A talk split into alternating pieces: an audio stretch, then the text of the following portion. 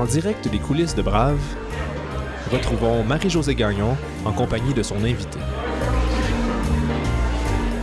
Nous sommes le 18 février 2019 et je reçois la rameuse océanique Mylène Paquet. Cinq ans après sa traversée de l'Atlantique Nord, elle a décidé d'accoster chez Brave. Bien que Mylène soit un exemple exceptionnel de courage et de persévérance et qu'à première vue nos vies n'ont rien à voir avec la sienne, son histoire est remplie de leçons pour nous tous. Alors, profitons-en.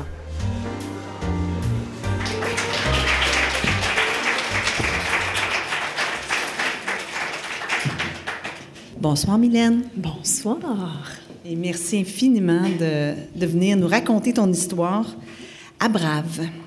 Merci, c'est un plaisir, vraiment. ton histoire est, est, chavirante. Ton histoire est immense, Mylène. C'est impossible de la raconter au complet. Euh, mais disons que pour ceux et celles qui ne la connaîtraient pas, tu as été la première personne des Amériques à traverser l'Atlantique Nord et ce, en 2013. Oui. Ça t'a pris 129 jours. Tu as d'ailleurs écrit un excellent livre à cet effet aux éditions La Presse. J'ai une question pour commencer. Quelle, était la Mylène Paquette d'avant Mylène Paquette? Comment vivais-tu ta vie? Qui étais-tu? Que faisais-tu? Euh, euh, qu'est-ce que je faisais? Juste pour euh, rattraper la balle au bon aussi des fois les gens disent à la disent traverser de l'Atlantique mais on oublie à la rame. C'est drôle oh, on oublie de dire à la rame. À la rame. Respect à toutes ces femmes qui ont traversé à la Merci. voile en moteur tu sais. Alors voilà c'est merci tu as bien raison. C'est pour pas froncer personne. Elle l'a pas traversé en avion tu sais. Non c'est ça ouais Alors, euh, qui j'étais avant? Euh, j'étais une fille très euh, portée vers l'autre parce que j'étais préposée aux bénéficiaires avec les enfants malades. J'ai travaillé à l'hôpital Sainte-Justine durant 10 ans. Donc, j'ai de 2001 à 2011. Et euh, j'étais pas nécessairement dans ma voie. J'étais pas sur la bonne track. J'étais pas au bon endroit ça nous est tous arrivé quelque part dans notre vie de pas se sentir au bon endroit, de sentir que oui, on avait quelque chose à faire là, mais que c'est pas là que notre vie, notre destinée était. Donc euh, j'aimais mon travail, je savais que one on one, tu patient par patient, je pouvais faire la différence, mais je me sentais vraiment perdue dans cet univers-là qui est comme assez hiérarchisé, aseptisé, médical et tout ça. D'autant plus que moi, je suis, très sensible. J'ai le cœur gros quand je vois des enfants partir, quand je vois des enfants malades. Mais j'ai le cœur, ben, je peux pas dire le cœur, mais j'ai, en fait, je peux perdre la carte si je vois trop de sang en même temps au même endroit. C'est pas vraiment efficace. Travailler avec moi, ça va pas bien tout le temps. Là. C'est, des fois, je deviens un patient assez rapidement. Alors, euh, J'étais pas au bon endroit et je le savais. Je savais que c'était une question de temps. Donc, j'étais une fille qui cherchait beaucoup. Dans ma vingtaine, je me cherchais, j'essayais, je faisais des erreurs. Puis, je, tu sais ça, j'étais, j'étais quand même heureuse. Je suis une fille heureuse, mais j'étais pas, euh, j'étais pas nécessairement à la bonne place. Je pense que Mm-hmm. euh, je savais qu'il y avait quelque chose d'autre qui m'attendait, puis j'avais du talent dans d'autres choses. Puis je me disais, c'est le fun là, à être avec les patients, tu sais, puis s'occuper des patients, euh, puis essayer de faire la différence pour ces petits enfants malades là. Puis j'étais très aussi polyvalente. J'aimais ça changer de département l'hôpital Sainte-Justine. Tu sais, j'aimais ça être sur l'équipe volante. J'aimais là, jongler avec, euh, tu sais, le, le, on sait pas ce qui nous attend sur notre corps de travail. On est-tu en chirurgie aujourd'hui? On est-tu à l'urgence? On est où Tu sais, dans l'hôpital? J'avais des départements préférés, comme dans n'importe quel hôpital. N'importe qui peut avoir un département préféré. Mais euh, c'est ça. J'étais cette fille-là qui s'adaptait très bien à toutes sortes de situations, mais qui aimait pas la vue du sang. Donc, qui n'était pas à la bonne place. Puis aussi, mais curieusement, je pense que tu n'étais pas la fille qui aimait beaucoup l'eau non plus, hein? Non, c'est drôle, hein? Et pourtant. Ouais, je, là, je cherche mon prochain projet. Qu'est-ce que j'aime pas? Hein? Pourquoi que? Qu'est-ce que j'aime pas? Vers quoi je pourrais aller maintenant? Mais euh, non, moi, j'ai pas très beaucoup. J'ai pas, j'aime pas l'eau. Mais j'en bois, là, tous les jours. Je bois de l'eau, je suis super bien hydratée, je me lave, ça va bien. Euh, j'ai une hygiène corporelle impeccable. Mais euh, j'aime pas être immergée dans l'eau. Mais je vous dirais limite un spa. J'ai un spa dans ma cour, puis il sert pas. Tu sais, euh, je peux pas aller dedans tout seul. J'ai l'impression que c'est fait comme une baleine en plus en dedans. Là. Il y a des... Non, j'aime pas ça. Là. Les formes qu'il y a là-dedans, ça me rappelle un documentaire que j'ai vu quand j'étais petite, c'est Jazz. Et ça me rappelle, euh, c'est ça, ma phobie des requins blancs et des baleines, euh, des, des, Mais tu sais, on a vu des films un peu euh, traumatisants dans notre jeunesse, tout Oui. le monde. Tu sais, Orca, là, la grosse baleine. Bon, ben moi, ça m'a traumatisée. J'ai toujours eu peur de ça. Et c'est la source de mes craintes les plus grandes. Donc, moi, c'est être présente dans une piscine toute seule ou dans un bain, un spa, me baigner toute seule. J'ai horreur de ça. OK. Donc, ça met un peu la, ça met un peu la table pour ce qui suit, là, pour ceux qui... Oui, ouais. ça donne beaucoup de crédibilité. Ouais, on va, mais comme on connaît la fin, euh, disons qu'on on, va, on va t'écouter. Oui, Hein? mais il y, a- il y a un lien entre les deux, par Ah contre. oui? Le Entre lien la peur entre... de, de la petite piscine et la traversée à la rame de l'Atlantique? Ben, oui, il y a un très grand lien. C'est que moi, j'essayais beaucoup, beaucoup d'inspirer les enfants. Puis j'essayais de leur remonter le moral. Ben, peut-être que tu t'en vas là aussi. Peut-être que je brûle tes, tes, tes prochaines questions. va là, mais... où tu vas. Euh, merci. Alors, euh, j'essayais beaucoup d'inspirer les enfants one-on-one, puis d'essayer de, de trouver l'angle avec lequel, euh, tu sais, motiver l'enfant à faire ses traitements pour n'importe quelle raison qui était présent à l'hôpital, qui était hospitalisé. J'essayais vraiment de même négocier des prises de sang, tu sais, OK, on va négocier un test sanguin, on va essayer d'aider les infirmières à faire leur travail. Puis, tu sais, j'étais vraiment là-dedans. Puis, euh, c'est une enfant malade, en fait, qui m'a inspiré le courage, tu sais. Une patiente qui était très courageuse, puis qui me disait, tu sais, je le sais que je vais mourir, puis, tu sais, c'est correct. Puis moi, je disais, ben non, ben non, ben non, ben non, Cynthia, tu vas t'entrousser les manches, puis tu vas, tu vas affronter la maladie à bras-le-corps. Je sais ce que c'est, là, tu sais, tous les enfants, ce que je connais, qui se battent, puis qui sont positifs, qui gardent un, un esprit positif et tout, tu sais, ils, affrontent mieux la maladie et tout. Puis elle m'avait dit, ben, tu sais pas ce que c'est de te battre, puis vous, les adultes ici, vous savez pas ce que c'est, tu sais, venez pas nous dire, je sais ce que c'est. Puis ça m'avait vraiment bouleversée parce que moi, dans la vie, j'avais rien réussi. J'avais rien confronté. En fait, c'est pas vrai. Quand je dis j'avais rien réussi, j'ai réussi quelques petites choses, genre mon permis de conduire, mon secondaire 5. Mais j'avais abandonné mes études en cours de route. J'avais aussitôt que je rencontrais des difficultés un peu trop grandes, aussitôt que j'étais mesurée à quelque chose, j'avais tellement peur de pas réussir, ou peut-être même de réussir à quelque part que j'abandonnais en cours de route. Je finissais pas les projets. Puis à 27 ans, quand je me suis fait dire ça, mais j'ai donné raison à cette patiente-là, puis je me suis dit ouais, c'est vrai que je sais pas c'est quoi que d'affronter quelque chose de difficile, je l'ai jamais fait.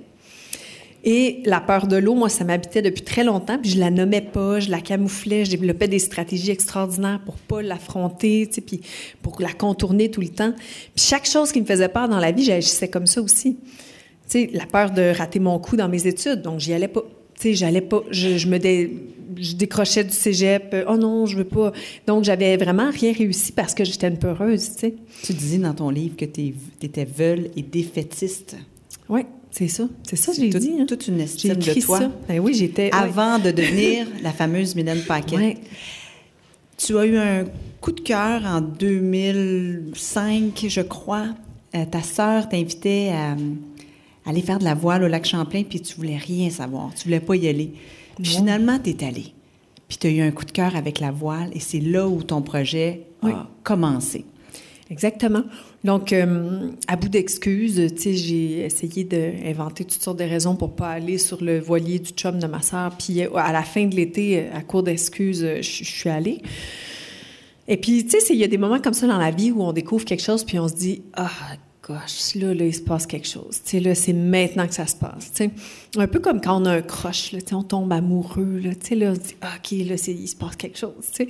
Mais là, j'ai vu le voilier, puis j'ai dit, wow, OK, il y a quelque chose qui se passe, là. C'est- C'est vraiment un, c'est un monde en soi, la navigation. Tu sais, il faut, tu peux pas juste s'apprendre à placer des voiles. Il faut que tu apprennes à te soigner. Si tu veux partir longtemps, il faut que tu apprennes à réparer le moteur.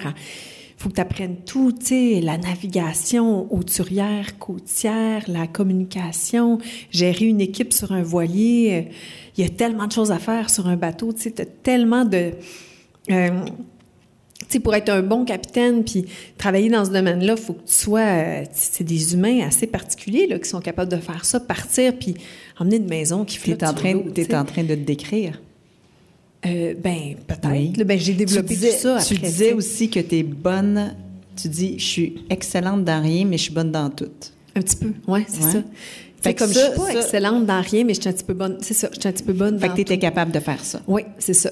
Puis j'avais un petit peu d'intérêt dans tout, mais pas un gros intérêt pour rien. Mais là, ça, ça m'emmenait.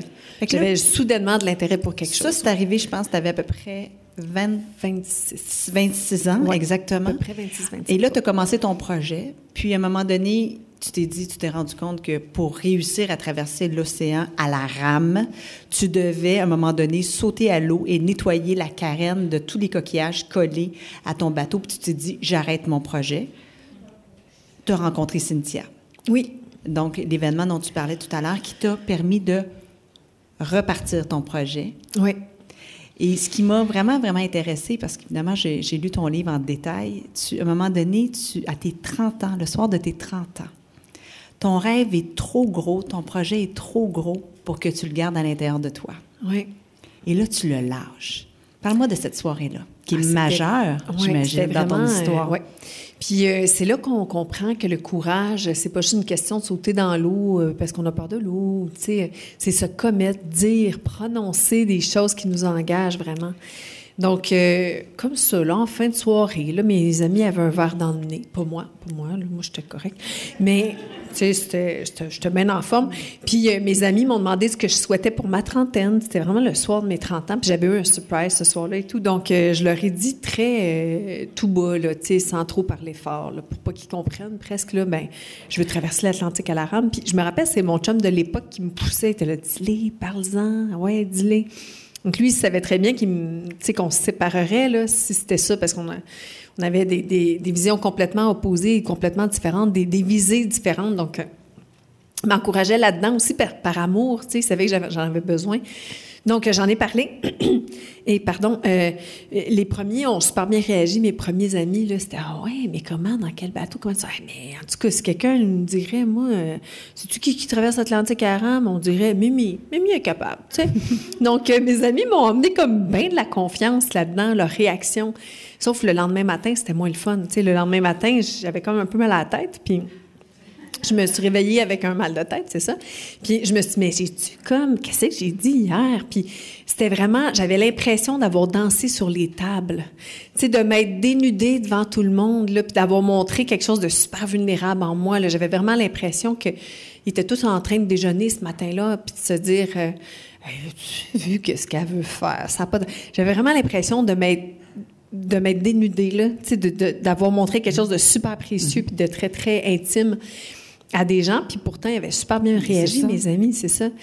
Puis, en fait, ces, premiers amis-là à qui j'en ai parlé, c'est des- une gang d'enfance, d'amis que j'ai depuis, euh, je, je suis presque jamais dire, euh, mettons, 25 ans. Donc, c'est des amis de longue date. Puis, euh, le, dans les semaines qui ont suivi, j'avais besoin de faire un projet pour ce projet-là, puis c'est les premiers à être à, à s'être retroussé les manches puis à avoir dit ben oui ben oui ton projet que tu nous as parlé à ta fête ben oui on va t'aider à faire une vidéo pour euh, présenter le projet. Ben oui on embarque là-dedans tu sais. Donc ça a été mon premier euh, mon premier geste en fait pour euh, pour y arriver puis euh, j'ai eu un beau retour tu sais. Comme quoi des fois je, je, je peux pas c'est comme si chaque personne dans la, le processus chaque geste est super important, puis des fois, j'ose même pas imaginer qu'est-ce que ce projet-là serait devenu si la réaction aurait été autre, si ma réaction à leur réaction aurait été différente. Si Cynthia m'avait pas dit ça, si mes amis me... me- Cynthia, c'est la petite patiente malade là, qui, qui Oui. malheureusement est décédée, donc... euh, si mes amis avaient pas réagi de cette façon-là, si mon père avait pas été fâché contre moi, si mon... euh, donc, euh, c'est ça, faut honorer tous ces moments-là Oui. parce qu'ils nous emmènent toujours vers... euh, Oui, ton père a, a très mal réagi. oui, mon père a mal réagi. Il a parlé de la Bible, là, Jésus-Christ. euh, il, a, il a dit toutes les, les choses qu'on ne veut pas dire. Oui. Puis qu'il il m'a traité de folle, de suicidaire, euh, que je faisais ça pour attirer l'attention, que je savais pas, de, de- de- Mais que là- c'était un suicide assisté. Donc, mon père avait une réaction très, très, très, très, euh, très, très violente, en fait. Euh, Oui. il parlait euh, dictionnaire liturgique. Il était très, très... Mais il, euh, s'est ravisé. oui, Il est il s'est tes- Ben, ça, a pris, ça a pris beaucoup de temps. Ça a pris vraiment, ça a pris six mois avant que mon Ah papa euh, daigne entendre parler du projet. Et ma mère, de son côté, ben, elle comprenait la réaction de papa, mais il était tellement intense, la réaction de mon père, que je mesurais son amour là-dedans. Pour moi, j'étais là, OK, euh, il a vraiment peur, il veut vraiment rien savoir. Ben, tu sais, je vais lui montrer. Moi, ça m'a motivée.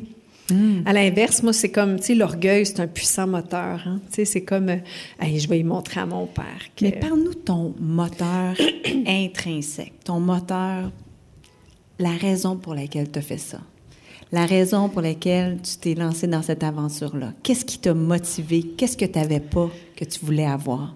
Mais moi, je pense que c'est une quête d'absolu. Tu sais, à l'aube de la trentaine, tu es une jeune adulte, puis tu cherches à te définir, puis tu es dans un milieu extrême, on peut dire. L'hôpital Sainte-Justine, c'est des super spécialistes, des super infirmières, des familles les plus démunies, là, tu sais, parce que c'est les enfants les plus malades du Québec.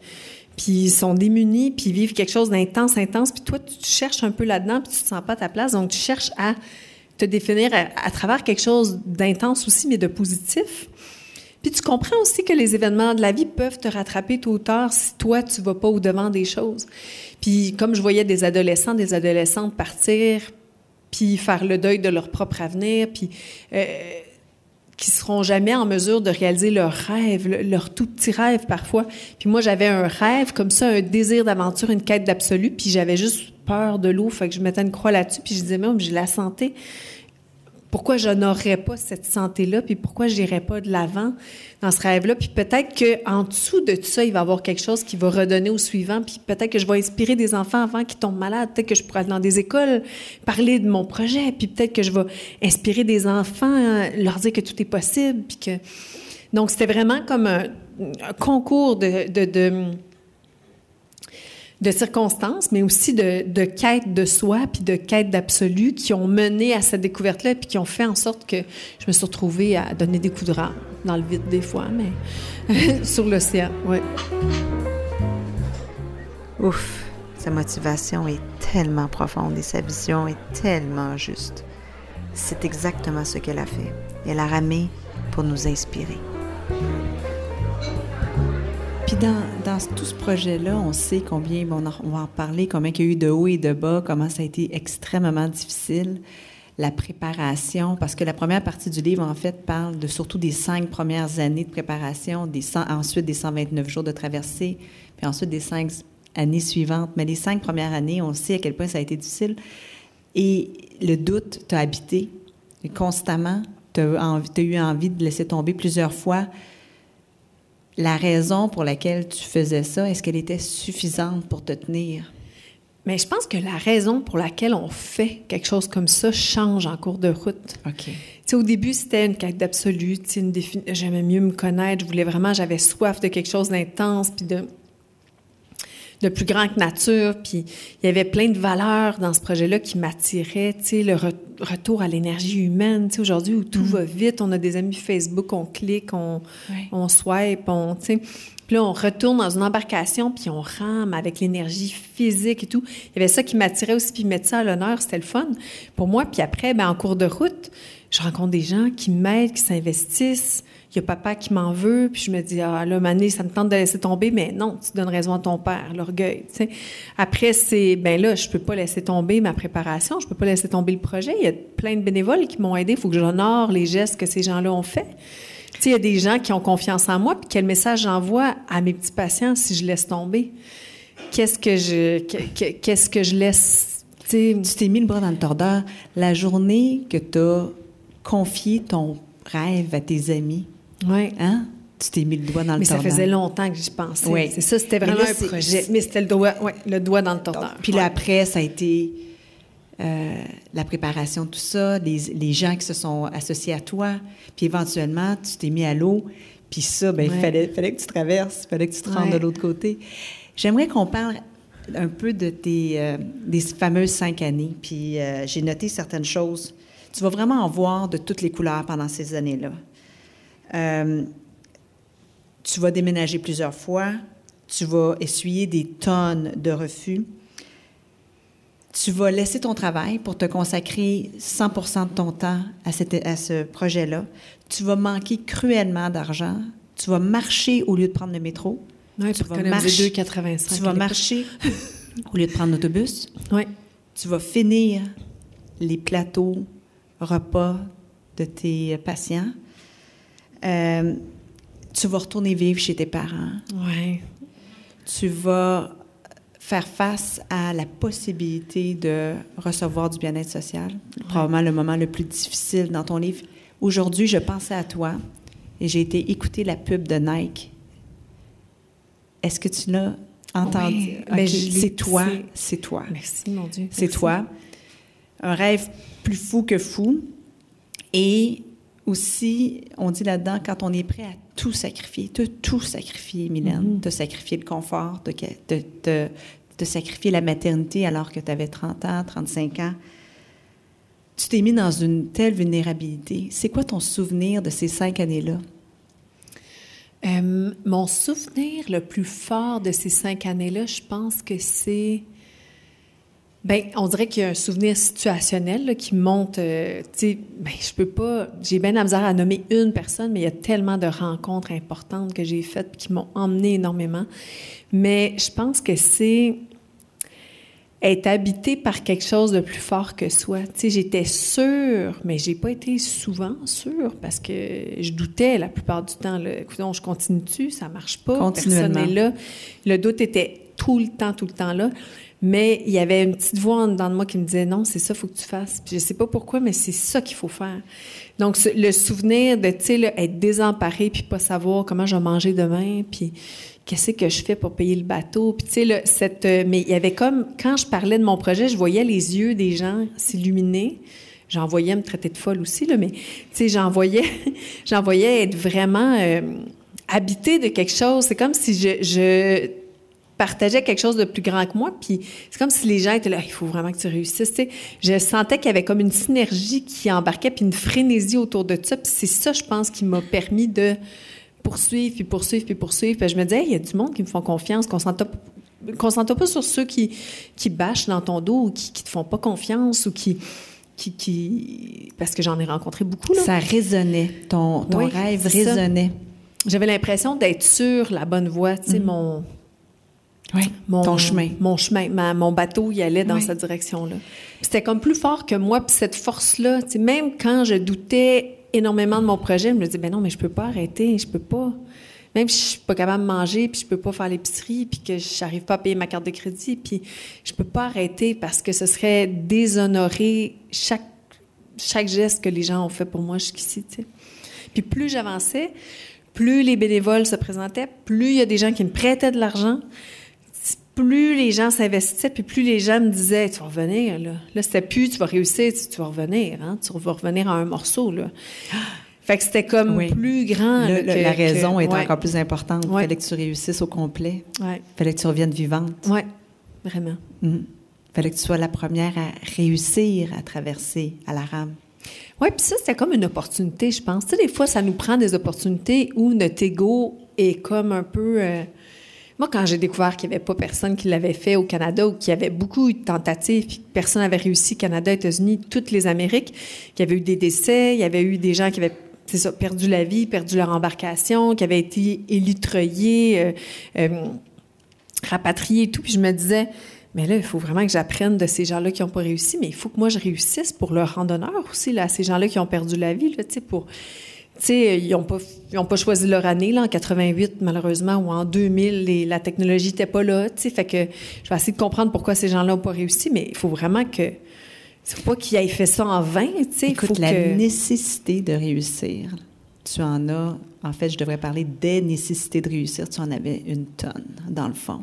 Puis ça me fait penser à une euh, qui est antérieure à tout ça, qui est quand tu as eu. Euh, quand euh, tu t'es fait avorter aussi. Je pense que ça, ça a été marquant aussi pour toi.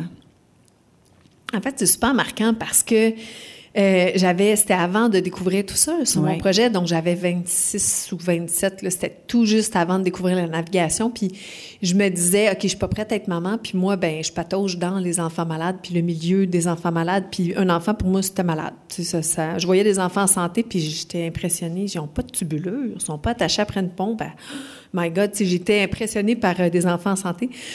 Puis je travaillais à Sainte-Justine, puis c'était comme un peu ma mission, mon quotidien. Donc, quand j'avais appris que j'étais enceinte, je m'étais dit, ben là, je peux pas. Euh, non, non, ma vie, c'est de m'occuper des enfants des autres. Puis ça, ça avait été un tremplin pour moi. Je m'étais dit, attends une minute, là, si j'ai des enfants tout de suite, je vais juste avoir passé mon temps à m'occuper d'enfants. Puis j'aurais jamais vécu mes rêves à moi. sais, donc, il faut que je passe à l'action, que je prenne une décision. Donc, j'avais choisi de me faire avorter. Et la seule idée, lors de l'avortement, la seule idée qui me traversait l'esprit, tu sais, quand on, on, fait le choix de se faire avorter, on parle pas à notre bébé. Tu sais, on on développe pas de lien avec notre bébé parce qu'on notre embryon, parce qu'on veut, on, veut essayer de pas penser à ça, puis on veut être capable de, faire, de passer à l'acte pour, ne plus porter cet enfant. Donc, euh, je me souviens d'être sur la table, de, les pieds dans les étriers, puis de me dire, OK, je te jure que j'aurais pas fait ça en vain. Je te jure que je vais l'avoir fait puis que j'aurais pas pu, que la vie que je vais vivre, j'aurais pas pu la vivre avec toi. Puis on se reverra plus tard peut-être, tu sais. Donc, je te jure que je vais pas retourner à la vie que j'avais, qui me convenait pas, puis pour retomber enceinte dans un an, puis avoir... Tu sais, j'aurais pas fait ce geste-là en vain. Donc, ça m'avait habité, cette parole-là, qui venait comme vraiment profondément, profondément de moi, tu sais, puis je m'étais dit, ah, c'est drôle, j'ai comme fait une promesse à mon enfant, tu sais, sans connaître, sans y avoir jamais parlé, tu sais. Je te jure, je vais avoir une vie que j'aurais pas pu vivre avec toi, tu sais. Donc, j'avais comme une espèce de quête associée à cette promesse-là aussi, là, tu sais, j'avais comme une espèce de... C'était comme une mise en abîme de la suite un peu, là, Dans le fond, pour traverser l'océan à la rame, il faut avoir plein, plein, plein de raisons. Ah oui, puis il y en a qu'autrement- autre que je peux, il y en a une autre que je peux vous partager. C'est très drôle parce que moi et ma sœur, on n'était pas euh, deux copines. Vraiment, quand on était petites, surtout là, euh, ça marchait pas du tout. Là. Tu sais, deux enfants qu'il faut pas faire garder ensemble parce que ça, ma mère a eu des cauchemars avec moi et ma grande sœur. Et je me souviens que ma sœur, ça c'est mon plus vieux souvenir. Ma sœur, euh, on avait le livre des records Guinness à la maison. Puis elle avait pas d'intérêt pour moi, puis on chicanait tout le temps. Mais là, elle regardait le livre de records Guinness, tu sais, puis elle disait, ça, c'est le premier à avoir fait ça, le premier. Fait que, puis je l'ai dit dans mon remerciement, je remercie ma sœur parce qu'à quelque part, il y avait peut-être une petite sœur qui voulait que tu la regardes, tu sais, qui voulait que, tu sais, qui voulait, il y avait quelque chose de très, très, un jour, moi aussi, je vais être la première à faire quelque chose. J'étais tout petite et je savais. Donc, ça vient aussi d'un manque à quelque part, tu sais, de pas avoir été assez, euh, de pas s'être senti, aimé par sa grande sœur puis dire ah ben c'est ça que ça prend pour que tu me regardes. Ben je vais faire tu sais dans la tête d'une enfant de 5 ans là. Et je me souviens que j'étais pas capable de lire. Donc j'avais pas commencé la première année là au primaire. Puis je cherchais quand ma sœur était pas là là j'ouvrais le livre des records Guinness puis j'essayais de voir moi ça va être quoi que je vais faire là tu sais. Puis donc il y a de l'ego là-dedans aussi tu sais. On a une quête pour avoir quelque chose tu sais et c'est quand j'ai écrit mon livre que je me suis souvenue de ça. Et c'est vrai, quand j'étais petite, je faisais ça. Wow, tu sais. Ouais. Et j'avais. euh, C'est ça. Il y, a, il y a comme une enfant hein, dans chacun Ouais. de nous, un, une enfant. Puis. Ouais. euh, ouais. Mylène partage son histoire avec une telle vulnérabilité. Dans le fond, ce qu'elle fait, c'est qu'elle va jusqu'au bout. Pour nous. Projet, il y a eu des belles, belles rencontres. hein. Je pense que quand on a le courage d'aller au bout de ses rêves, on attire des gens Oui. qui sont attirés vers ça. Tu as fait des rencontres extraordinaires, puis en particulier, euh, mais il y en a eu plusieurs, puis dans les cinq ans en parti- euh, en- notamment, là, combien de fois là, il y a un Daniel, il y a un Jean-Pierre, je me Ouais. souviens plus, qui te, qui te sauve, qui, Ouais. qui te sauve à in extremis. Puis il y a eu Michel, un routeur, un météorologue français qui est embarqué dans l'aventure, donc Ouais. lui, de chez lui. Puis il y a eu Hermel, je pense, qui Oui. habitait à Rivière-du-Loup, quelque chose Rivière- euh, pardon, Rimouski. Rimouski. Donc, euh, dans le bas du fleuve. Ah, Parle-nous de Tous ces, gens-là, Tous ces gens-là et bien d'autres, parce que là, on Ouais. parle de dizaines et de dizaines et de dizaines de personnes qui se sont dédiées, puis qui, pendant la traversée, vont être avec toi à toutes les heures. Oui, vraiment. Puis, tu sais, je, je pense au premier là, que j'avais rencontré euh, après ma première traversée à la rame en équipage. Je rencontre Benoît Marsan qui, euh, qui a comme agi comme grand frère pour moi. C'est un peu mon responsable gestion de crise. Un gars qui fait un peu de la gestion de crise en entreprise, puis qui a, sa, qui a son entreprise là-dedans, puis qui m'offre son soutien, puis...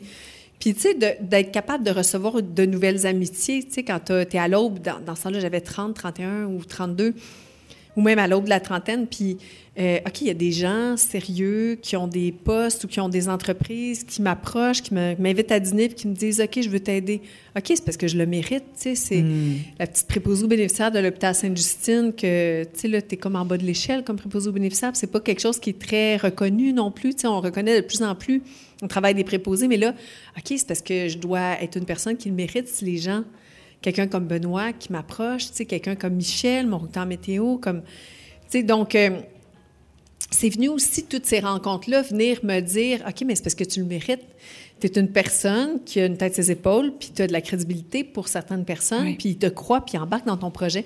Donc, tous les gestes que ces gens-là faisaient euh, à mon égard, puis à, l'égard du projet, c'est qu'ils portaient du respect à ce que je faisais. Puis, tu sais, dans un milieu, dans le milieu médical, c'est pas toujours facile, comme préposé aux bénéficiaires, d'avoir le respect. Tu sais, oui, des fois, des pères, des infirmières, des médecins, mais c'est pas toujours facile d'évoluer dans ce milieu C'est très difficile. Donc, euh, ça venait, c'était vraiment des tapes dans le dos incroyables pour moi là, de recevoir ce, type d'aide-là. Puis ben Hermel, c'est sûr que c'était la personne, une des personnes les plus importantes parce que j'ai appelé mon bateau Hermel. Donc, euh, Monsieur Lavoie, il a été quelqu'un de super important pour moi. Une espèce de, de père. Oui, comme un, comme un mentor. Un paternel, un, un ouais, mentor. comme un père spirituel, ouais. Puis euh, j'avais pas que mon père soit jaloux. oui, c'est vrai. Mais finalement, c'était son pote. Là, il était gentil, puis tu sais, il était comme... Euh, tu sais, il avait un énorme respect pour Hermel. Tu sais, c'était un monsieur super euh, attentionné, drôle, euh, débrouillard, intelligent. Tu sais, puis était... Tu sais, comme on dit... il y avait un courant mécanique, lui, qui avait fait à l'âge de 16 ans à Montréal. Il était revenu ouvert son garage, ouvert... Tu sais, il était intelligent de streetwise, là, sais, qui avait appris sur le il avait un grand cœur. Incroyable. Quelqu'un de super tout le temps souriant, toujours. Euh, c'est vraiment quelqu'un d'extraordinaire. donc, Jean-Pierre, c'est le fils d'Hermel. Ah oui. Puis, euh, ouais, donc, il y a plusieurs personnes importantes. Avant, je vais arriver à la traversée, on va y arriver. Euh, mais avant de partir, il fallait que tu lèves de l'argent. Énormément d'argent. 250 000, quelque chose comme ça. Oui. Qu'est-ce que tu as fait pour lever cet argent-là? Comment es-tu arrivée à... En fait, je suis pas arrivée. Je suis pas arrivée et j'ai rencontré, euh, les besoins étaient énormes. Hein. Tu sais, les gens se demandent, mais pourquoi 250 000? Mais tu sais, juste le bateau à la base, c'est 45 000. Un téléphone satellite, c'est 1800, 2000. Euh, radio de survie, c'est 5 000. Ça va vite, le billets d'avion, une nuit à l'hôtel avant de partir. Tu sais, ça, ça, déboule rapidement. Tu sais, ventiler, je pourrais ventiler 250 000 comme ça, là, dans une, grille Excel, puis on... C'est surprenant de voir à quel point ça part. En, c'est l'argent, ça coûte tellement cher une traversée comme ça. Donc, tout le matériel de sécurité aussi. Puis, mhm. pour, euh, puis à un moment donné, les décisions, euh, quand on regarde tous les risques, qu'est-ce qui peut survenir en mer, OK, euh, ma préparation technique dépend un peu de ma, marge de manœuvre financière. Mhm. Donc, les choix sont difficiles à faire. OK, j'emmène un laptop pour la communication avec l'équipe au sol, les fichiers météo et tout, mais là, s'il brise, ça m'en prend un deuxième. Un téléphone satellite, s'il brise, ça m'en prend un autre. OK, mais là, tu doubles le budget comme ça constamment. Si je veux de l'électricité, mais une éolienne, a peut-être tel modèle est plus performant. Fait que c'est des choix très, très difficiles à faire durant la préparation. Et euh, donc, j'approche des commanditaires, j'approche des entreprises, mais c'est pas juste moi au téléphone qui fait ça, là. Je connais pas ça, moi, le sponsorship, la commandite. Donc, j'embauche des entreprises pour le faire. Alors, j'ai réussi à lever à peu près 21 000 en commandite en argent mais ça m'a coûté 25 000 à aller le chercher. Donc, j'ai payé comme 4 000 pour euh, avoir des noms de compagnie sur mon bateau. Puis, c'est pas des entreprises qui, qui, qui, cherchaient pour moi, qui, qui, les ont trouvés. Donc, c'est moi, par personne interposée, qui les a trouvés. Donc, mais les gens que tu paies pour développer ça, ben ils font un travail horaire, ils ont des bouches à nourrir. Il faut, faut, faut, respecter leur travail. Puis, puis c'est des gens qui ont étudié là-dedans, qui ont tout essayé, mais le projet était tellement tiré par les cheveux que les entreprises disaient non. Puis aussi, il faut développer un, plan de présentation, un graphiste, il faut prendre l'avion pour aller au rendez-vous, il faut traverser la ligne américaine parce que c'est à New York l'entreprise, c'est à Toronto, c'est à... Tu ne vas pas tout seul, emmènes quelqu'un, tu payes l'hôtel, tu payes le lunch. Tu... Combien as-tu dû mettre de ta poche?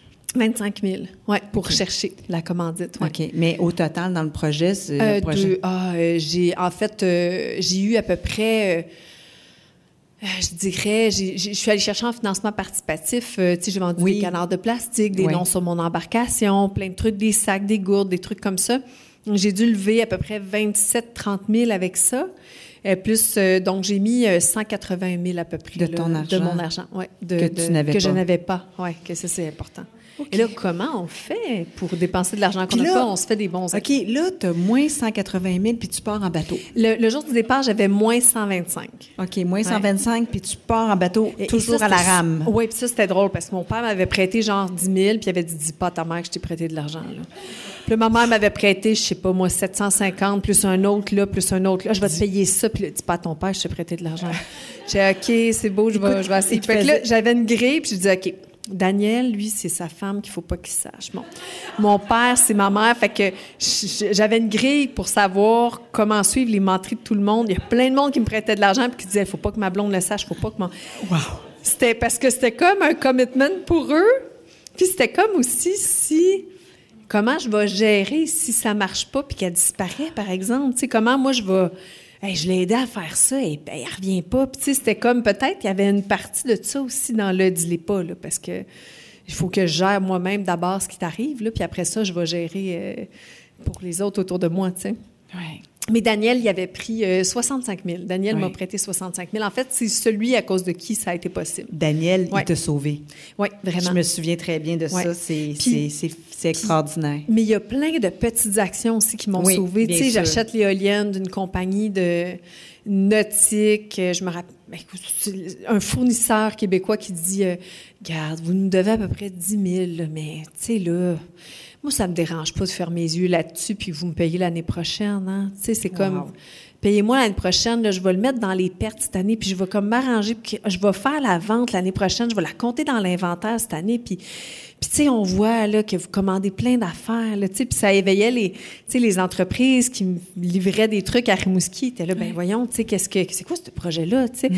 Donc, il y avait beaucoup de, il y avait comme un enthousiasme. Donc, il y avait plein de gens qui aidaient tu sais, avec plein, plein, plein de petits gestes, mais qui a fait en sorte que j'ai pu partir.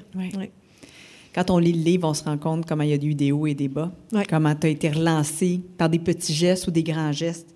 Donc, tu pars euh, et tu vas avoir un, tu pars de Terre-Neuve. Oui. Et tu vas avoir non, pardon, euh, de Nouvelle-Écosse. Nouvelle-Écosse.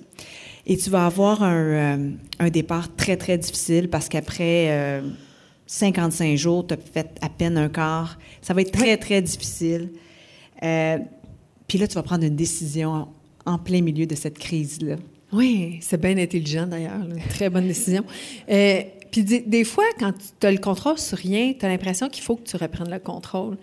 Donc, j'en parle à personne dans mon équipe au sol. Puis, tu sais, je suis à l'angle parachute, donc ça veut dire que je suis au bout d'un parachute euh, sous-marin et le bateau est face aux vagues immenses qui, qui viennent frapper l'embarcation puis euh, menacer de le ramener vers l'Amérique. Donc, euh, je tiens à l'angle parachute. Le parachute est dans un contre-courant. Donc, le bateau, désolé, mais il tourne en rond. les gens qui regardent mon site web, ils disent « à ramener d'un bord. Il y a quelque chose qui se passe. fait que... Puis là, je tourne en rond, puis je me dis, là, parce que je suis pas loin de Terre-Neuve, peut-être que je peux faire demi-tour. Tu sais, j'arrête pas de monter au nord de toute façon. Tu sais, bientôt, je vais y aller, oui, à Terre-Neuve. Mm. Donc, euh, j'en parle pas. J'en parle à personne dans mon équipe, mais pendant 24 heures, ma décision est prise. Moi, là, quand j'enlève l'angle flottante, c'est pour monter au nord, puis je m'en vais voir les, je m'en vais voir les gens du Newfoundland, puis je m'en vais trinquer avec eux autres, puis dire, ben oui, tu parles d'un projet drôle, hein? mais oui, on recommence l'année prochaine. sais. Ma décision est prise, puis elle est tellement prise que dans mon téléphone intelligent, je mets des listes. Ah, j'ai oublié tel artiste, tel album de musique, j'ai oublié tel film dans mon ordi. Tu sais, ah, l'année prochaine, je vais placer ma toilette, elle va être faite de même. Puis tu sais, je vais prendre l'année pour mieux me préparer. Puis tu sais, je fais vraiment des listes. Donc tu sais là, c'est un abandon total la traversée pendant 24 heures là. Oui, je, reporte à l'année prochaine, dans le fond. Tu sais, je veux pas abandonner le projet, mais je vais ramer jusqu'au pays, puis je vais recommencer l'année prochaine. Puis euh, donc, après 24 heures, j'ai expliqué à mon équipe que c'était ça le plan de match. Puis eux autres, tu es dans de bonne humeur, toi, depuis... Euh, ben ouais, c'est parce que je vous dirai ça demain, là, au meeting, à 10 heures le matin. Je vous expliquerai pourquoi. Puis finalement, c'était pas possible hein, de revenir, à cause d'un courant contraire, puis à cause que c'était très dangereux au nord de ma position. Puis le temps requis pour me rendre, même si c'était une toute petite... Euh, une toute petite euh, fraction, c'était 300 000 nautiques, ça allait prendre jusqu'à quatre mois faire ça parce que j'allais être sur un treadmill, euh, tu j'allais comme le courant froid qui descend, j'allais faire du surplace pendant plus le choix. mois. J'avais pas le choix de continuer. Donc, euh, ça a été comme malheureusement pas une bonne idée. Mais là, tu as décidé de, de tout ben, mettre. En fait, j'ai pas, j'ai pas rien décidé, j'ai continué. Mon équipe m'a dit... Hein, tu as beau essayer de prendre des décisions, mais c'est pas toi le boss, c'est l'océan. Donc, c'est la météo, donc tu continues, puis... Puis là, c'est travail d'équipe. Tu vas continuer, puis en plein milieu de l'océan, je m'excuse d'aller vite un peu parce que c'est tout, c'est toute une histoire. Puis en plus, dans ton livre, tu ne racontes pas le dixième de ce qui s'est passé. Euh, tu vas rencontrer euh, toutes sortes d'aventures, donc des, euh, des ouragans. Tu vas rencontrer un ouragan, tu vas rencontrer des tempêtes. Ton bateau va chavirer plusieurs fois, puis toi, tu vas garder ton zen. Peux-tu peux m'en parler un peu de ça? Comment ça se passe quand ça chavire? Mais c'est pas si pire. Non? Non, non, non. C'est pas si pire. Mais en fait, on, a comme une vision romantique un peu de ça, là, un bateau qui chavire. Tu sais, les, les images qu'on a dans les films, c'est un bateau, puis le monde qui revole au plafond, puis tu sais, c'est comme... Euh, surtout si on écoute des films américains. Donc, euh, en fait, quand le bateau chavire, moi, j'aime ça. C'est comme très... Euh, euh, le, bateau va un peu comme quand il, est dans une tempête et qu'il va recevoir des, on dit des paquets d'eau, donc des paquets de mer sur lui dans Umberto, dans la queue de l'ouragan que j'ai eu, euh, ça faisait l'impact d'un accident de voiture. Ça, ça brassait vraiment quand les vagues frappaient l'embarcation. C'est plusieurs accidents, là. Ben c'est comme, ah, c'est mon coup. Tu sais, c'est comme, hop, là, tu, ça recommence. Tu revoles, ouais, ça, tu revoles beaucoup dans, dans l'embarcation, tu es attaché, tu as ton casque. Puis la fois où, on chavire... Tu es dedans le bateau, hein? Oui, je suis enfermée dans la cabine étanche. Ouais, je suis pas dessus pas dessus du tout. Et puis quand le bateau chavire, c'est un peu comme s'il abdique à la mer. C'est un peu comme s'il ne reçoit pas, il résiste pas à une vague, puis il fait juste comme puis il revient, puis j'essaie de faire un son d'une grosse baleine qui se tourne de bord, là, mais c'est comme un c'est comme une grosse. Euh, c'est comme un. Il abdique, c'est vraiment comme un. Il cède, il cède, il cède à la vague, donc il cède le passage à la vague. Donc c'est beaucoup moins rigoureux que recevoir des paquets de mer constamment. Mm-hmm. Donc quand j'ai chaviré les premières fois, je me disais, ah, c'est juste ça. Tu sais, c'est pas. Euh, puis j'exagère pas, c'est juste que le bateau est à l'envers, puis c'est un petit peu déstabilisant. De, le bâbord est rendu l'autre bord, puis tribord est. Tu sais, c'est un peu déstabilisant, puis il y a des objets qui revolent, puis on peut revoler si on n'est pas attaché. Donc, après le premier chavirage, je n'étais pas attachée, ça allait quand même mieux. Les chavirages d'après, moi, je, vais toujours me souvenir, j'étais avec Jean-Pierre, le fils d'Hermel, au téléphone, puis là, il parle, il parle, il parle. Puis là, Jean-Pierre, Jean-Pierre, écoute-moi, écoute-moi. Euh, euh, hey, c'est quoi le bruit qu'on entend? Mais qu'est-ce qui se passe? Ouais, c'est parce qu'on est à l'envers. Le téléphone, c'est encore, je comprends pas pourquoi d'ailleurs, mais, mais là, t'es à l'envers. Puis il fallait que je le rassure. Oh boy. Fait que là, j'étais là, OK, Jean-Pierre, ça va bien, reprends ton souffle, t'es assis, calme-toi, c'est correct. Tu vois, t'entends, là, le bateau, il revient, c'est correct. OK, c'est beau, merci. Donc, les trois fois d'après, j'étais au téléphone pour les trois chavirages suivants, j'étais en meeting et je rassurais mon équipe pendant que je chavirais. Puis j'étais là, je tiens à préciser que tu es, es, sur ta chaise au bureau, confortablement. Tu sais, tu es, devant ton ordinateur. Euh, ta toilette, c'est pas renversée au plafond, toi? Donc. y a-t-il un moment donné où tu as eu peur? Euh, oui, oui, il y a beaucoup de moments où j'ai eu peur quand même, mais euh, c'est pas les chavirages qui sont les plus épeurants. En fait, une fois où j'ai eu peur, où euh, j'ai cru chavirer quand j'étais à l'extérieur sur le pont, puis j'ai vraiment pendu en fait sur le côté du bateau, puis ça, c'est vraiment un moment où j'ai eu extrêmement peur. La prochaine rive était à combien de... Ah, j'étais au sud de Terre-Neuve encore, là, donc j'étais oui, c'est ça. J'étais euh, passé la petite crise de je voulais abandonner. Là, donc, j'étais à quatre mois de la rive. Oui, oui. Ah, j'étais à quatre mois de Terre-Neuve ou à deux mois d'arriver en France. J'étais, j'étais pas mal pas. J'avais pas encore beaucoup d'expérience. J'étais encore au début de l'aventure. qu'il t'arrive quelque chose. Qu'est-ce qui se passe? T'avais-tu comme. Oui, on avait un paquet de procédures en place. Donc, j'ai une balise de détresse. J'en ai une dans mon radeau de survie. J'en ai une dans la cabine avant. Si, par exemple, le bateau casse en deux parce qu'une baleine m'a confondu avec une amie, puis j'ai voulu jouer, je sais pas, un conteneur semi-immergé m'a attaqué ou, tu sais, n'importe quoi. Tu sais, il peut arriver toutes sortes de choses. Donc, une balise de détresse dans chaque cabine, puis une dans mon paquet qui est dans le radeau de survie, bien, que j'apporte avec moi dans le radeau de survie. Donc, j'ai trois balises de détresse euh, qui, une fois actionnées, vont envoyer un message de détresse au service de recherche et sauvetage qui, à leur tour, vont déployer le premier cargo dans les environs. Donc, c'est la loi du bon samaritain. On peut pas, on peut pas ne pas aller prêter assistance. Donc, il y a des pénalités. On parle de combien de temps?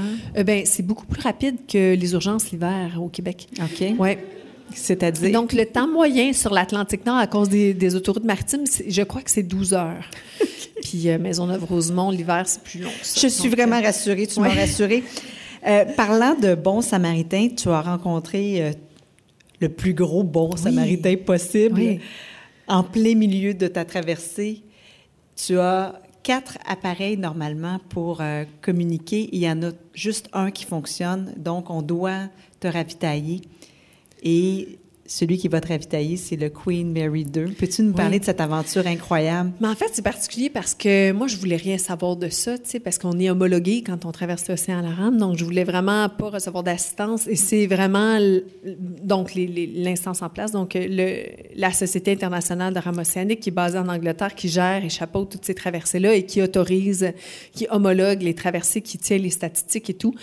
eux, on, en parlant à mon équipe suite à ce que j'avais brisé des pièces d'équipement, on dit écoutez, on n'est pas en détresse, donc c'est pas de l'assistance, c'est pas un ravitaillement proprement dit, sinon je ne serais pas la première à avoir traversé si ça avait été considéré comme tel.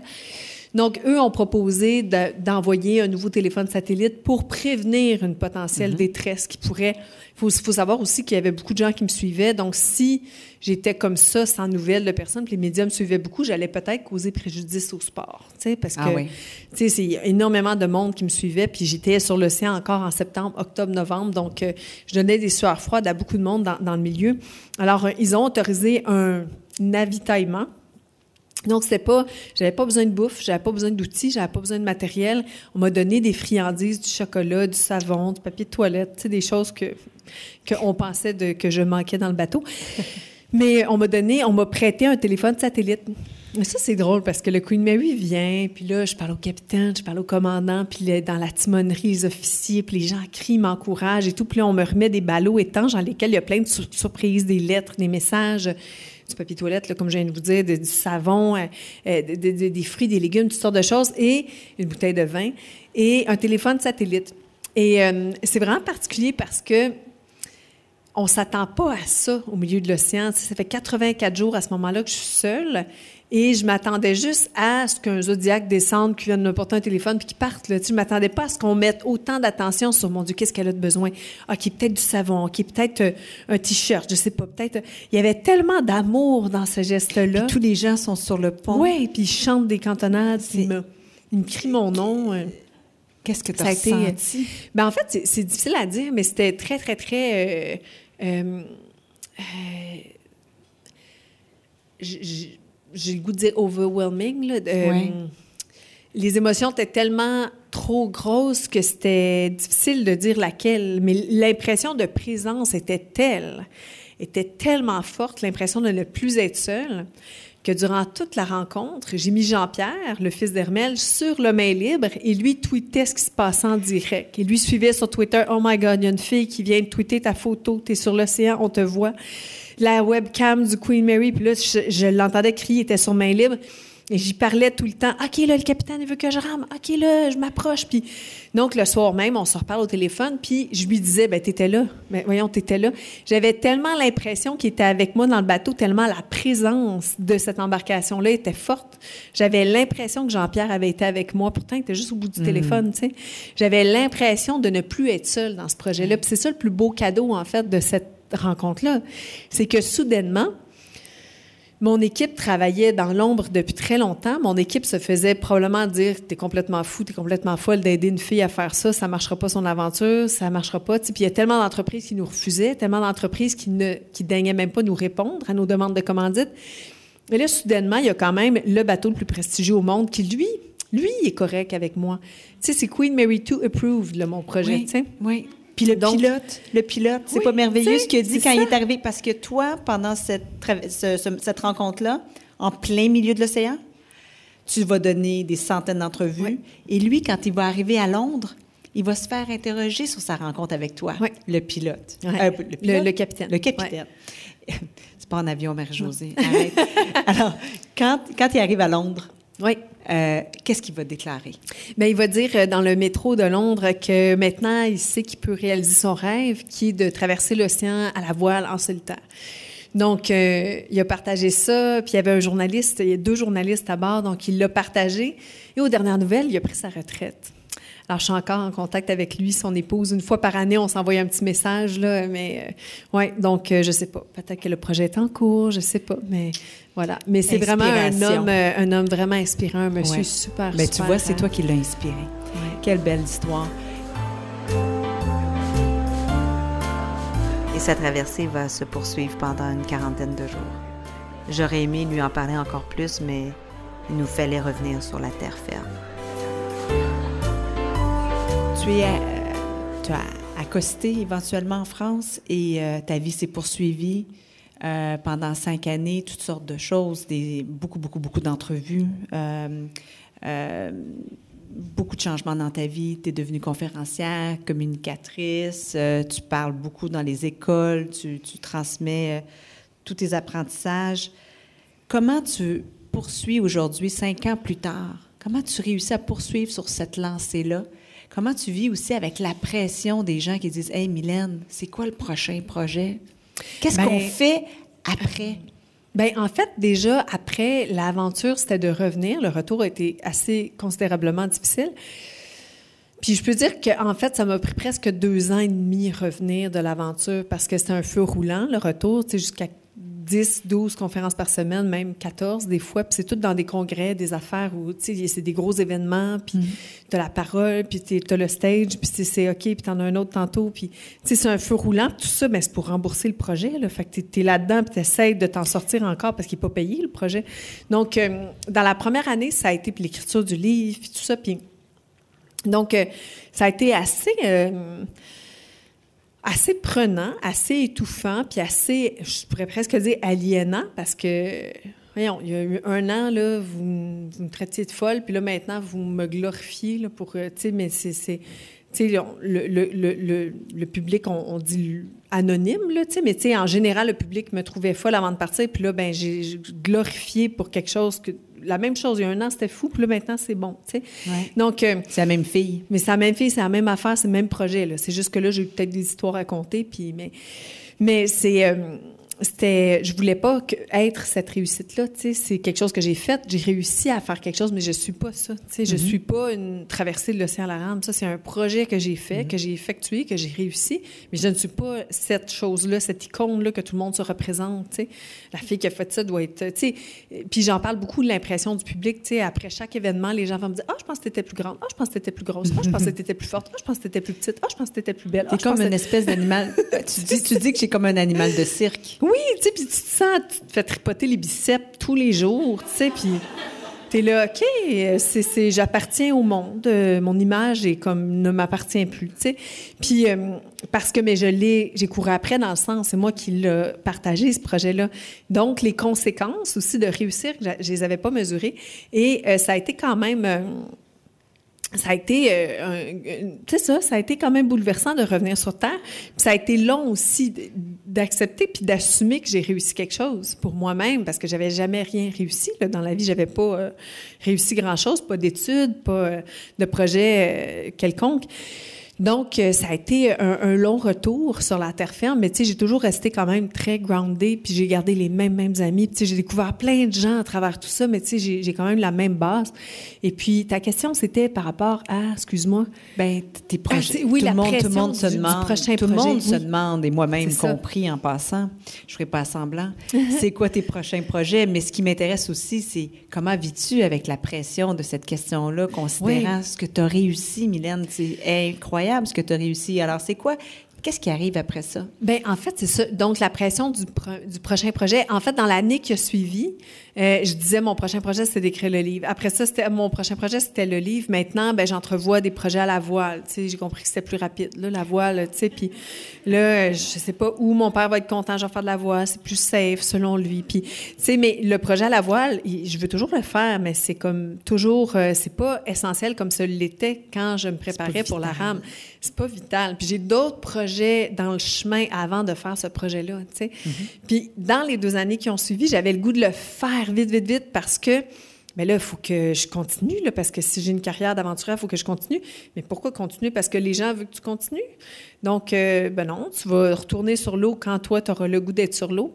Puis je fais toutes sortes d'activités qui me permettent aussi de me rassasier de sensations fortes. Tu sais, je fais du canot à glace. Euh, donc, euh, tu sais, on est sur le fleuve à moins 25, les pieds dans l'eau, puis on rame dans de la glace, puis on court sur des monticules de glace. Donc, c'est c'est un petit peu plus extrême que de traverser l'océan, des fois, je me dis. Donc, euh, c'est... euh, euh, j'ai des projets qui sont comme moins grandioses que 5000 km, mais une course à Québec, euh, c'est rough aussi. Là. Tiens, un deux heures de rame sans arrêt sur de la glace, c'est- pas évident non plus. Donc, moi, ça me rassasie, puis ça me fait du bien, ces projets-là. Mais il va y avoir d'autres projets, mais maintenant, je sais que je peux pas me commettre puis dire quel sera le prochain projet parce que ça m'engage à le faire puis à poursuivre vers ça, tu sais. Tu Donc, sais que tu vas te mettre le doigt dans le tordeur. Exactement. Maintenant, j'ai Tu connais, l'expérience. tu connais le processus Oui, qui mène Ouais. à des actions Ouais. de grand courage. Exact. Hein? Et tu Ouais. sais que la première chose, c'est de le dire. Oui. Puis je sais ce que ça coûte, ce que tu laisses tomber. Tu sais, moi, les cinq ans avant le projet, j'avais pas de vie sentimentale, j'avais pas de chum. S'il y avait un gars qui était intéressé, je reviens après. OK, c'est comme, va, va, va, va. euh. Mais Mylène, est-ce que... Donc, euh, tu sais, là, j'ai- d'autres projets. est-ce que le jeu en vaut la chandelle? Oui, mais, mais euh, je pense que euh, cette préparation-là, ce jeu-là, la préparation, puisque ça m'a coûté de ma santé, euh, sais, pas bien manger, euh, tu sais, euh, mettre tout dans ta vie de côté, ton métier, ta stabilité, ta sécurité, ça, je le referais pas. De toute façon, je pense pas que le prochain projet va être dans les mêmes conditions, la préparation, parce que j'ai réussi quelque chose de, de quand même euh, reconnu. Donc, euh, je pense que ce sera pas aussi difficile, cette préparation-là, mais je ne le referai pas aujourd'hui. Mais si on me demande, est-ce qu'on retourne dans le temps, là, on revient en arrière, est-ce que tu le referais? Oui, je le Ouais. referais. Mais pas là, avec ce que je sais maintenant, là, partir pour cinq. Tu le recommencerais Non, pas. Je recommencerai pas. Oui, À partir de maintenant, ouais, c'est ça. à 40 ans. Exact. Merci, j'ai rendu. 40 ans. C'est ça. Oui, 40 ans, toutes ses dents. Magnifique, l'avenir devant elle. Questionnaire brave, Oui. Mylène. Alors, euh, que fais-tu chaque matin pour te donner du courage? En fait, si je me souviens de ce que je faisais sur l'Atlantique, je le fais encore une fois de temps en temps, c'est de penser à qu'est-ce que je veux travailler aujourd'hui. Tout simplement. Ah, aujourd'hui, ça me tente pas. OK, j'ai tel, tel, tel truc. Ah, OK, ça va être dur. Ben, aujourd'hui, je vais travailler ma patience. Ouais, je vais, je vais juste me donner cet objectif-là. Puis je vais. Aujourd'hui, je veux avoir du fun. Je veux juste faire rire du monde aujourd'hui. Ah, aujourd'hui, je veux euh, trouver un parking facilement. Tu sais, aujourd'hui. fait que je me donne juste un gros objectif, puis euh, personne ne le sait à part moi. Donc, ça me donne du courage. Si j'ai fait ça, ben, j'ai j'ai réussi ma journée. C'est quoi être brave pour toi? Être brave, pour moi, c'est. Ben, je, je- je suis désolée, mais être brave, pour moi, c'est y aller quand c'est dangereux. Mais moi, j'aime mieux dire courageuse. Tu sais, quand c'est dangereux puis qu'on y va quand même, tu sais, c'est vraiment de la bravoure, tu sais, tout ça. Mais j'aime mieux dire courageuse parce que c'est plus, c'est moins euh, téméraire. Mais dans la bravoure, il y a beaucoup de témérité qu'il n'y a pas dans le courage. Donc, je suis peut-être pas si brave que ça, dans le fond. C'est ça. Je suis pas si brave, ouais. Euh, mais je suis plus courageuse. Courageuse, c'est peut-être se commettre puis euh, avoir peur, mais y aller quand même. Puis, tu sais, y aller en embrassant ces peurs-là, puis en les reconnaissant, puis en les nommant. Ouais. Qu'est-ce que tu te dis pour t'encourager? Une chose à la fois, du mieux que je peux, sans juger. À quel moment de ta vie n'as-tu pas été brave? à certains moments, quand on veut pas blesser les autres, par peur de... euh, parce que je manque de tact souvent, donc des fois ça sort tout croche, donc des fois je ne je veux pas blesser les autres, donc je leur dis pas nécessairement ce que je devrais leur dire. Ouais. Quelle personne incarne mieux le courage, à ton avis? Nelson Mandela. Ouais. Et qu'as-tu envie de dire aux jeunes pour les encourager? Euh, pas avoir peur de se tromper, parce que c'est beaucoup ce qui revient dans les écoles. Les jeunes ont peur de se tromper. Ils se mettent une pression sur la prochaine action à poser. Donc, de ne pas se juger dans le résultat, tu sais, ne pas prendre le résultat comme euh, une définition de soi. Un résultat n'est pas, c'est pas un miroir sur toi, c'est un miroir juste sur l'effort ou la chance ou une- un concours de circonstances. Donc, ouais. Mylène, merci mille fois pour ton entrevue, pour ta présence à Brave. Merci beaucoup. Merci à toi.